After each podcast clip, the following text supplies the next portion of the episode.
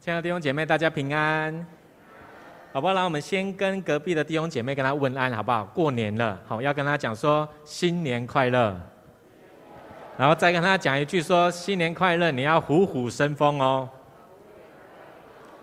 啊，再小声跟他讲，好，记得不要狐假虎威哈。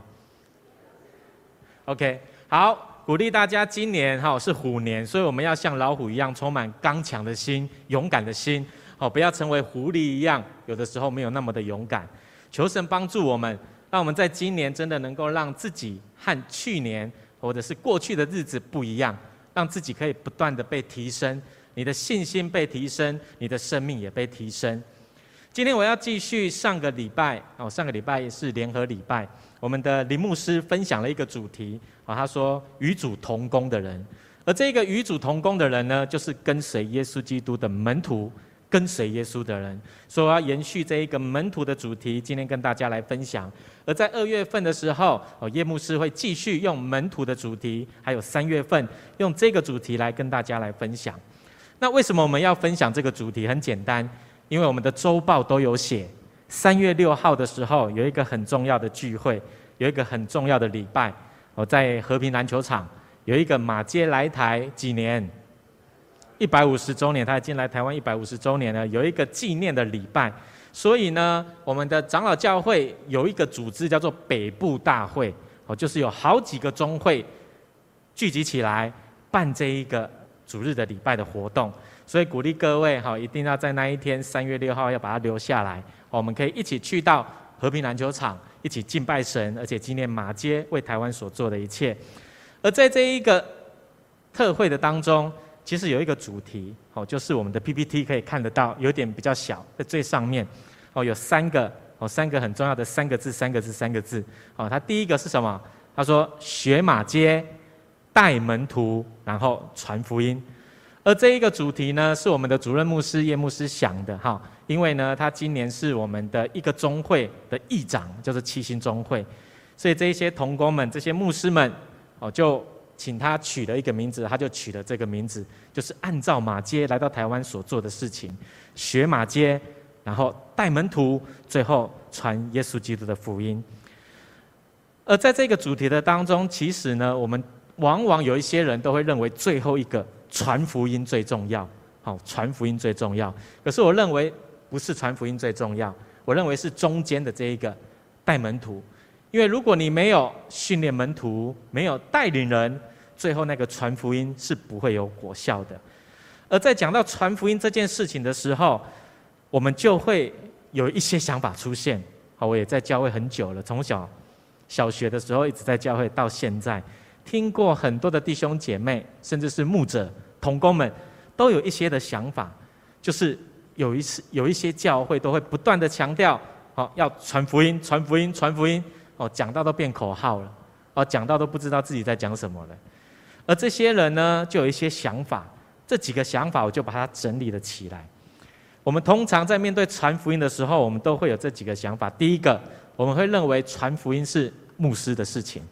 所以牧师去做就好，好，我们不用做。牧师是门徒，就他去做就好，我不是。再来第二个，有一些人就会觉得，我只要认真赚钱，啊，奉献给教会就好，啊，我不一定要献身服侍主，我就认真赚钱，认真赚钱，在社会上有一个很好的地位，这样就好了。而有一些人呢，也会认为，我的恩赐不是传福音，好，我的恩赐可能就是在教会做一些事情，这样子就好。有一些人呢，就会认为，好。为什么教会说要传福音？因为呢，人才会一直进来，人进来了，好业那个牧师呢才会有业绩呀，好才会有业配业绩，好，所以呢，难怪教会一直说要传福音。再来第五个，有一些人就会认为啊，教会的牧师都在讲传福音，啊都不讲什么我们的社会责任，我们的社会服务到底是什么？到底是什么？所以你可以发现哦。有一些在教会的弟兄姐妹就会有这几个想法：第一个，传福音是牧师的事；第二个，我认真赚钱就好了；第三个，我的恩赐不是传福音；第四个，那是牧师的事，因为那是牧师的业绩；第五个，啊都不做社会服务跟社会责任，这算什么教会？就会有这一些想法不断的出现。而当我在预备这个讲道的时候，我就想到上个月，上个月我们的中会，好，我们的中会在我们的教会开会啊，我有参加这个会议，哦，就在我们现在你坐的礼拜堂当中。我们的叶牧师因为是议长，所以他要讲道。他就在分享讲道的时候呢，就说啊，鼓励各位，好，现在的教会要起来传福音，传福音。后来呢，过没多久，呃，另外一个牧师，好，他就来到台前，因为要分享他们教会的事工，好，他就分享了一件事情，他就说，为什么现在的教会都在讲传福音，传福音，啊，却很少在讲我们的社会责任？啊，咱的社会责任到底是什么？啊，教会拢在讲传福音呐！亲爱的弟兄姐妹，那个时候我坐在台下，非常的尴尬，因为前一刻、前几分钟，叶牧师还站在这个地方，哈，站在这个地方讲说，教会要起来传福音，好，我们要努力起来传福音。后来这个牧师又讲说，为什么教会都在讲传福音？哦，如果你当下你真的会不会尴尬？我还蛮尴尬的，哦，真的还蛮尴尬。后来回去我就在想这件事情，我认为他们讲的都没有错。叶牧师讲传福音没有错，这位牧师讲社会责任也都没有错，因为这些事情本来就是基督徒应该要做的事情。可是我后来想一想以后，我觉得哎不对呢，我觉得传福音其实就是我们基督徒的社会责任，传福音就是我们基督徒的社会责任，因为呢福音才有办法帮助我们的社会越来越好，所以我们在实行社会责任跟社会服务的时候，我们应该要加入。耶稣基督的福音，而在那个当中，需要有方法去帮助我们，照着耶稣基督的教导去服务我们的社会，这样子才正确。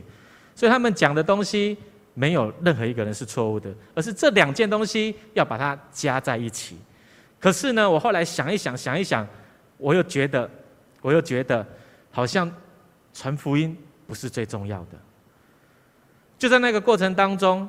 我就在想一件事情，我们要去做社会责任，有的时候社会责任不一定帮助我们可以传福音，因为有的时候我们做的时候没有更好的方法让那一个人留在教会。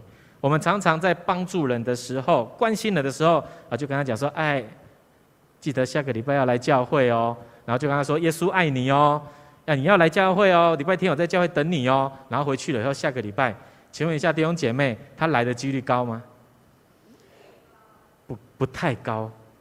我不敢说不高，我只说不太高，因为也有可能有人是这样，真的人家邀请了就来，但是几率不高啊。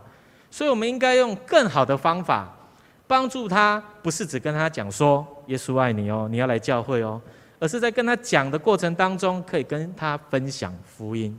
所以你可以一边关心他，这是你的社会责任。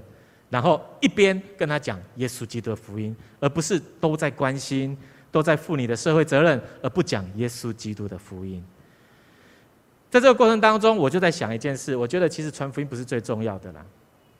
传福音不是最重要，我刚刚有讲，其实是带门徒比较重要。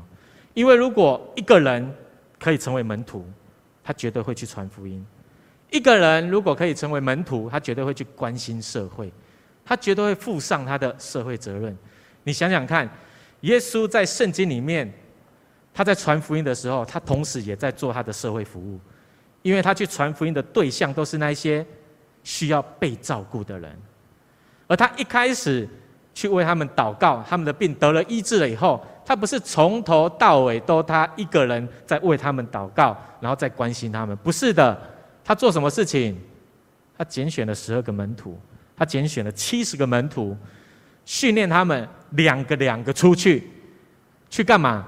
大部分人都说传福音，可是有一些人就不喜欢听传福音。他们其实在做的传福音的工作，就是在关心人。他们在传福音，也在关心社会。亲爱的弟兄姐妹，这个是我们都需要做的。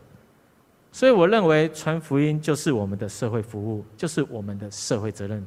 意思是这样的，所以鼓励各位。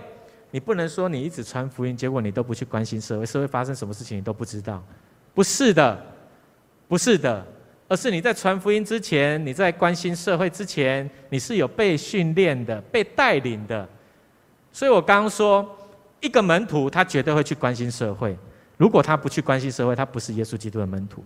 一个门徒他绝对会去传福音，他如果不传福音，他绝对不是耶稣基督的门徒，因为这两个都是耶稣基督的教导。而当我们在看这一个传福音的时候，我们都会想到马太福音的二十八章的经文。哦，你们应该都会背吧？好，如果还不会背，应该不是门徒哈。你来看一下这段经文了，我们一起来看，我们一起来读，好不好？我们一起来读哦，来，一二三，请。耶稣进前来对他们说：“天上地下所有的权柄都赐给我了，所以你们要去，使万民做我的门徒，奉父子圣灵的名为他们施洗。凡我所吩咐你们的，都教训他们遵守。我就常与你们同在，直到世界的末了。”你可以发现，我们通常在读这段经文的时候，都想到什么？三个字：大使命。而这个大使命是什么？传福音。可是我们却没有想到四个字：门徒训练。我认为这段经文最重要的讲讲的东西是门徒训练，因为你可以看到经文的重点有四个：第一个，上帝会赏赐权柄；第二个，要去使万民做门徒；第三个，奉父子圣灵的名为他施洗；第四个，教导他们遵守耶稣的命令。而这四件事情。都在讲什么？不是传福音哦，这四件事情都在讲说要训练门徒，神会给我们能力。所以，当我们可以带领门徒、训练门徒了以后，传福音才会有果效。我们去关心社会才会有果效。所以，这一个马太福音的二十八章，我认为耶稣所讲的是门训，但是呢，这四件事情如果加在一起，其实就是传福音。这四件事情加在一起，其实就是社会服务。我曾经有分享过，社会服务跟社会责任不一样。社会服务是我们应该要去帮助这些人，需要帮助的人。而如果你没有被训练，你没有办法用正确的方式，用耶稣基督的方式去关心这个社会。所以我认为最重要的不是传福音，而是门训。门训，因为如果他是门徒，他自然会去传。如果他是门徒，他自然会去关心社会，因为他是什么？门徒，他不是信徒啊，他是门徒，他不是信徒，好不好？让我们跟旁边人说，我们一定要成为门徒。发生什么事？OK，所以他们不是信徒，所以他们一定可以成为门徒去做神要做的事情。那信徒到底是什么？我们来看一下，信徒他其实第一个，他就是相信的人。第二个，他是接受基督福音的人；第三个，他是一个行动力比较弱的人，哦，就是按照耶稣的教导，他会不会去做？那个行动力可能会比较弱。再来第四个，他是对信仰只停留在相信的人。好，这就是我上一次讲到的时候，信相相信跟信心不一样的地方。同样的，信徒跟门徒也是不一样的。而门徒是什么？门徒第一个他是跟随的人，第二个他是按照基督教导生活的人，也就是说，耶稣怎么说我就怎么做，耶稣怎么讲我就怎么讲。再来第三个，他是行动力比较强的人，第四个他是对信仰有信心的人。这就是信徒跟门徒不一样的地方。所以呢，亲爱的弟兄姐妹，亲爱的弟兄姐妹。我们的信仰绝对不能只停留在相信而已，乃是要提升成为信心。这是我上次说的。同样的，说更清楚的话，我们在教会里面，我们的生命绝对不能只停留在信徒而已，乃是要提升、提升成为门徒。你需要被提升。我刚在一场的时候，我有讲，以前呢，我用手机哈，都是用 Nokia，然后三二一零。等等的这些手机，然后智慧型手机一直一直出来的时候，其实我也是一开始是固执的那一位。我想说，用什么智慧型手机，我就用我这个就好，我就维持我的现状就好。可是久了以后，哇，Nokia 买不到了，买不到了，Nokia 退出台湾，有没有退出台湾？哦，反正他就是在台湾现在买不到 Nokia 的手机，比较难买到。后来我就不得不买智慧型手机，而我的第一支智慧型手机就是我们的国产。好，HTC，结果呢？后来 HTC 搞不好，好搞不好，现在还在啦，也慢慢的式微了。然后后来又换了到现在的手机，变成 Apple 了。我发现这个过程当中，不断的提升，不断的提升，虽然我不想要，我也不得不提升了，因为环境使然。而你用 Apple 也不一定，也不一定都你可以一直用，因为里面有 App，你的 App 都要不断的更新，你不更新的话，你的手机就没办法用。哦，所以亲爱的弟兄姐妹，你一定要让自己成为一个不断提升的人。你的东西，你的生命都需要被提升，都需要被提升。但是呢，我们都知道，成为门徒有简单吗？不简单。弟兄姐妹，你想要成为门徒，你觉得很简单的人，请举手。你想要成为门徒的，请你举手。OK，很多。好，简单的门徒我知道。好，困难的门徒不想当。OK，那我们就继续来看今天的经文。其实呢，今天的经文一开始就告诉了我们，一开始耶稣就开始讲一件事情。他说：“耶稣问他们说，我是什么人？我是什么人？”所有的人都回应他。他说：“你是施洗约翰。”有人说你是施洗约翰，有人说你是伊利亚，啊，有人说你是以前的那一个先知，而且从死里复活。哦，吓死人！你可以发现，这些门徒在讲耶稣，都在讲一件事情，就是他是先知，而且是有能力的先知。最后，彼得更厉害。彼得他说什么？彼得说：“你是上帝所设立的基督啊！”基督是什么？救世主。所以，彼得在那个时候，他所能够想象的，就是耶稣他是基督。这个基督，这个弥赛亚，就是要带领我们。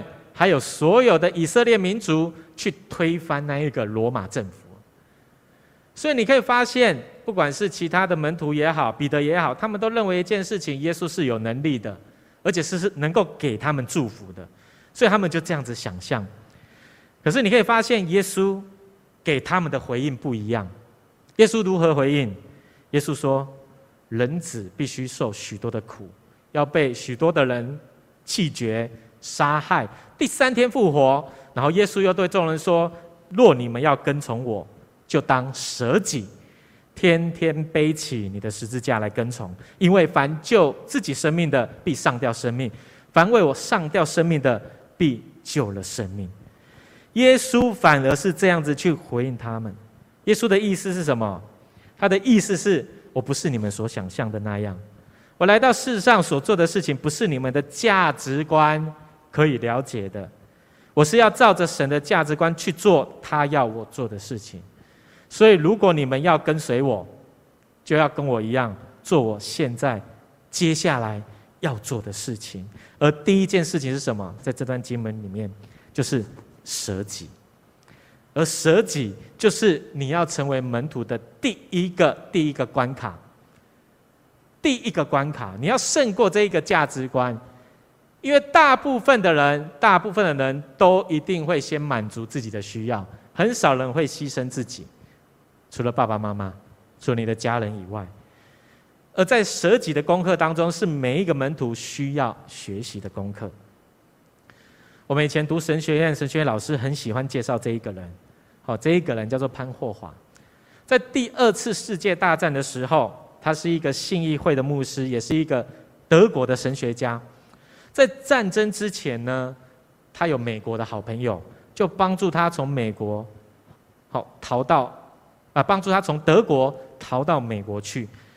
当时他在美国非常的安全，很自由。但是有一天呢，神呼召他要回去德国，回去德国，然后他就这样说：“他说，如果在战争苦难中我没有和人民一起受苦，那我怎么在战争结束以后？”有资格跟这一些人一起重新建造教会呢？上帝呼召他完了以后，他就这样子想，然后他发现基督徒跟随耶稣就是要学习耶稣，走进苦难的世界，为受到逼迫的人出生，这个就是社会责任，这个也是在传福音。后来他就回到了德国，他就参与了暗杀希特勒的行动，结果失败了，失败了。他就在他的著作里面，他有一本书，他写了一本书，叫做《跟随耶稣做门徒的代价》。他在解释什么是舍己。他说：“舍己是什么？舍己就是注目在耶稣基督的身上。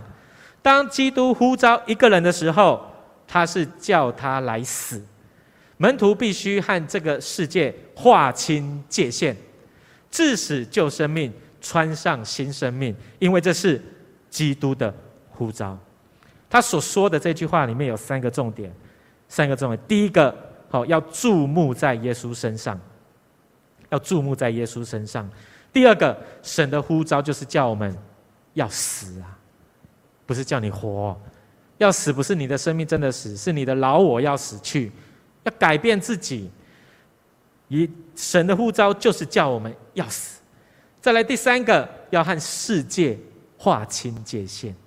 就是不要被世界的价值观影响，太多世界的价值观不断的影响我们，这就是第一个，第一个，耶稣也好，潘霍华牧师也好，他们所做的就是舍己，就是不以自我为中心，而是以耶稣基督为中心，这是第一个，成为门徒的人要胜过的。再来第二个是什么？接下来的经文，二十五节的经文，耶稣他继续说。因为这这句经文真的非常重要，所以我要请各位一起读，好不好？我们一起来读哦，来，一二三，请。人若赚得全世界，却丧了自己，赔上自己，有什么益处呢？当时的景气不好，当时他们的生活也不好，所以这些很多的门徒他们都想要赚钱，为了有好的生活。但是耶稣在讲这一句话的重点是什么？他不是说你们不能赚钱，不是这样的。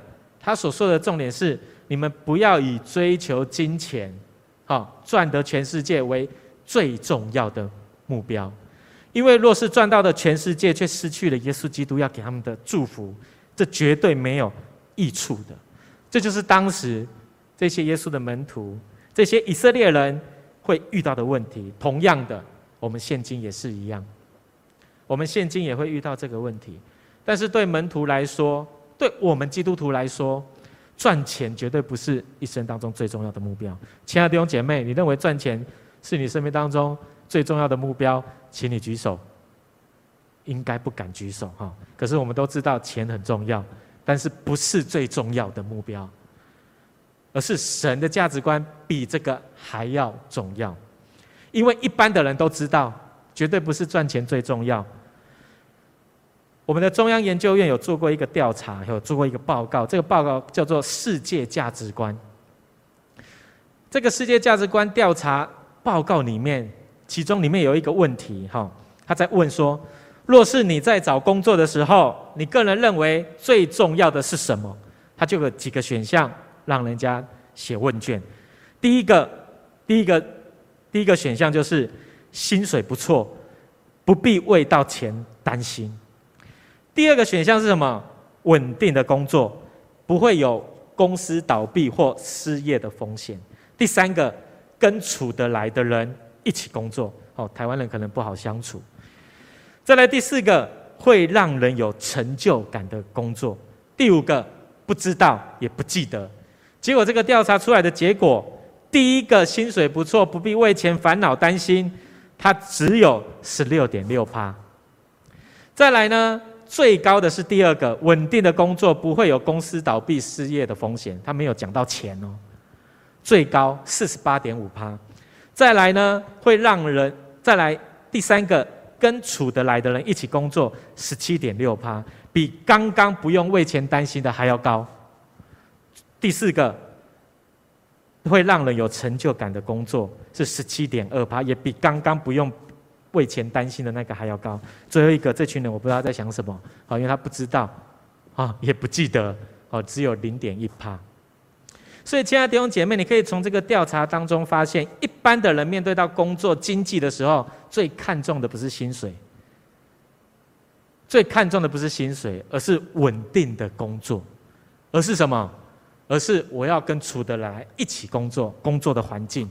而是什么？这个工作让我觉得是有成就感，是有价值的，而不是钱。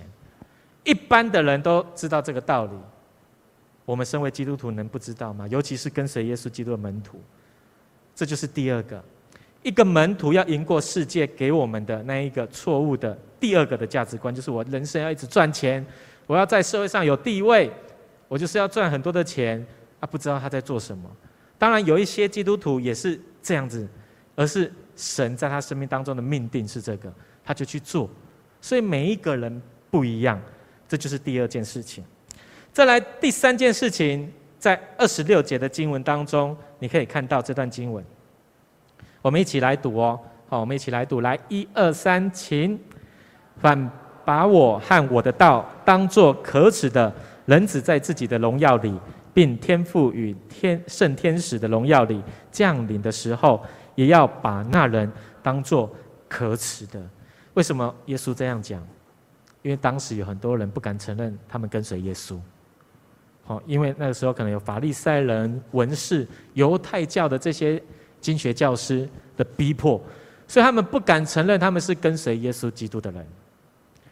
同样的，我们长老教会的影响者加尔文，在他的那个时代，在他的那个时代也是一样，他们对门徒这个概念有一种叫做尼哥底姆式的基督徒，而这个尼哥底姆式的基督徒，意思就是隐藏性的基督徒，因为当时也是宗教改革，天主教里面有很多隐藏式的基督徒，就像约翰福音的尼哥底姆一样，虽然相信耶稣。但是不敢表明自己是耶稣的跟随者，而在加尔文的那个时代，也有这一群人，他们不敢表明，他们在天主教里面不敢表明他们是基督徒，而加尔文就说了蛮重的话。我们来看一下，加尔文说，这一些尼哥底姆式的基督徒，辩称他们的心归属于神，却将他们的肉体献给亵渎和邪恶，这怎能讨神喜悦呢？这些。依然遵循天主教，还有敬拜偶像的弥撒仪式的尼哥底母式基督徒，其本身就犯了拜偶像的罪，所以他非常的反对，非常的反对这种尼哥底姆式的基督徒。而这个人，这样子的人，就是今天的经文当中耶稣所说的，把他跟他所说的道看作是可耻的人，因为不敢承认自己是。跟随耶稣基督的人，这是第三个关卡，第三个功课。亲爱的弟兄姐妹，在现今这个时代，我相信你不会，你不会不敢承认你是基督徒，你都敢说你是基督徒，因为我们现在是基督徒，在外面不会被逼迫，可是，在那个年代会被逼迫。我们现在可以很自由的说我是基督徒，虽然我们现在勇敢的敢承认自己是基督徒，但是你要想一个问题。我们的生命有没有活出一个承认耶稣基督的生命？这是我们现今的基督徒要想的。而承认耶稣基督的生命，就是一个我愿意，我愿意成为门徒的生命，因为我承认他，他做什么，我就照着做什么。而这个愿意成为门徒的生命呢，就是要有能力胜过世界错误价值观的生命，这才是一个不以耶稣的道理看为可耻的基督徒啊。所以弟兄姐妹，耶稣就是知道在那个年代，在那个年代，一般的人很难胜过世界的价值观，所以他才会在今天的经文当中教导他的学生明白，跟随门徒就需要做到这几件事情，三件事。第一件，不以自我为中心，就是路加福音九章二十三节所说的，你应当舍己。第二件事情。不以追求金钱为首要的目标，就是路加福音的九章二十五节所说的：“你赚得全世界，又有什么益处呢？”第三个，不以耶稣的道理为可耻。二十六节的经文告诉我：“把我和我的道理看为可耻的，将来我也要把它看作是可耻。”这是耶稣说的。哦，所以这是现今的门徒要胜过世界的三种不正确的价值观。这是我们要学习的功课，弟兄姐妹，有简单吗？做到这三件事情简单吗？有一些可能简单，有一些可能不简单。但是呢，耶稣继续在接下来的经文教导他的门徒做一些事情，帮助他们真的能够从信徒的阶段提升，提升成为门徒。所以我们要继续看下去。特别呢，有三个操练在今天的经文当中。这三个操练，你可以看到二十八节到三十二节的经文，你可以发现这段经文就是刚刚我所讲的这件事情过了八天了以后，耶稣就带着彼得、约翰、雅各去到山上祷告。祷告的时候，他的面貌就改变了。忽然间，耶稣旁边多出了两个人，一个是摩西，一个是以利亚。而他们在讲一件事情，就是耶稣再来要过世、要去世的事，就是要钉死之架。而经文当中继续说，彼得和他的同伴就打盹，既清醒了，就看见耶稣的荣光，并同他站着，看着那一两个人。亲爱的弟兄姐妹，我问你一个问题：这三个人在讲的话，耶稣、摩西、以利亚，他们在讲的事情，另外那三个人，耶稣的门徒，他们有听到吗？没有听到，因为他们睡着了。耶稣叫他们到山上要祷告，要干嘛？就是叫他们祷告到神的旨意、神的启示降临为止。可是呢，他们祷告到一半的时候，神的启示降临的时候，他们却睡着了。所以由此可知，祷告这件事情要不要操练？要。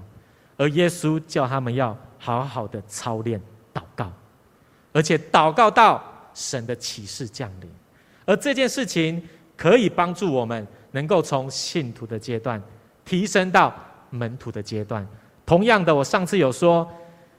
相信要提升到信心的阶段，也需要祷告，而且不是两分钟、五分钟、十分钟的祷告，而是长时间的祷告，祷告到神的启示、神的旨意降临为止。而耶稣现在教他的门徒做这些事情，这是第一个。再来第二件事情，耶稣带他的门徒做了什么？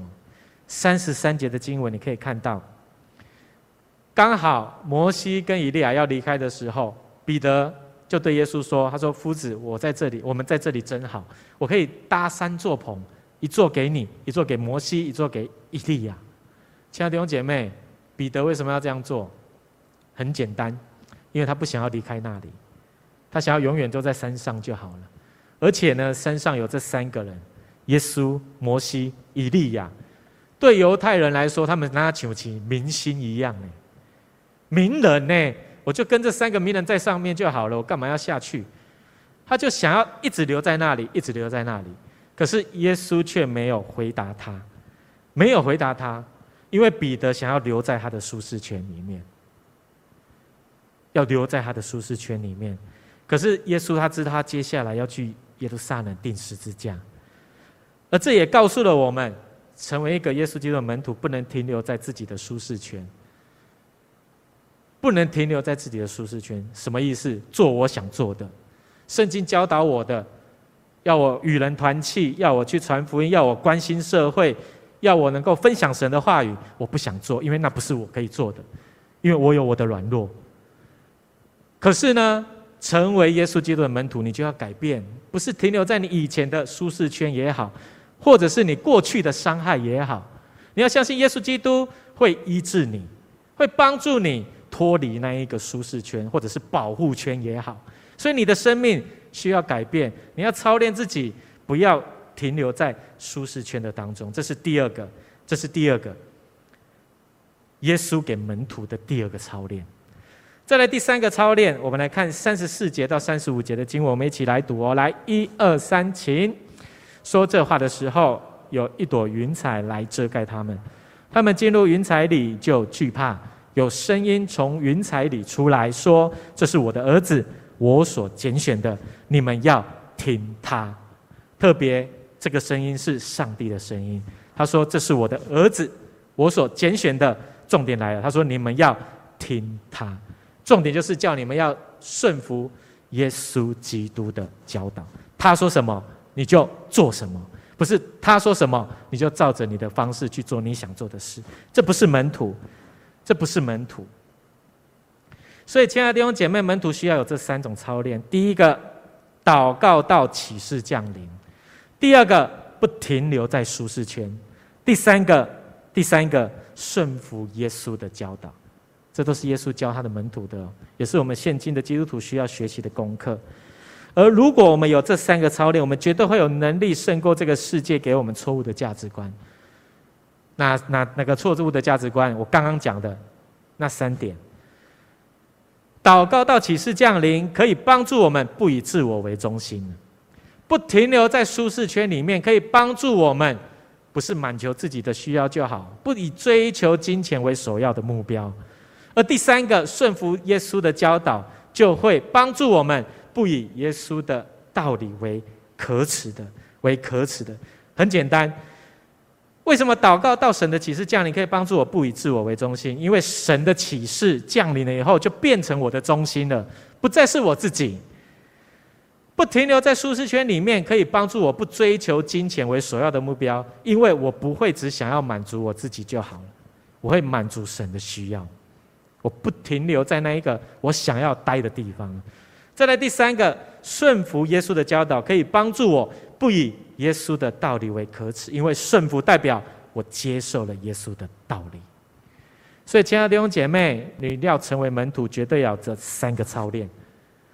而这三个操练可以帮助你活出这三个正确的价值观：舍己，不要赚得全世界，然后不以耶稣基督的福音和耶稣为可耻的。所以，信徒跟门徒绝对绝对不一样。哪里不一样？信徒只是相信的人，但是门徒他是跟随的人。信徒只是接受基督福音的人，但是门徒是按照基督教导去生活的人。信徒是行动力较弱的人，但门徒是行动力比较强的人。信徒是对信仰只停留在相信的人，但是门徒是对信仰是有信心的。所以，亲爱的弟兄姐妹，门徒绝对要有能力胜过这个世界给我们错误的价值观。如果没有的话，你可能还停留在信徒的阶段。如果你还不是信徒的话，你可能是慕道友的阶段。而耶稣基督教导我们，教导我们都要成为他的门徒啊。他所教导的，我们就照着去做，让我们有能力胜过这个世界给我的错误的价值观，让我可以不以自我为中心，让我可以不以追求金钱为首要的目标，让我可以不以耶稣的道理或者是耶稣为可耻的。盼望透过今天的信息，帮助我们在新的一年当中，你愿意成为门徒。特别成为门徒，你需要被训练。你需要被训练。你在知识上被训练，你在生命的实践上面也被训练。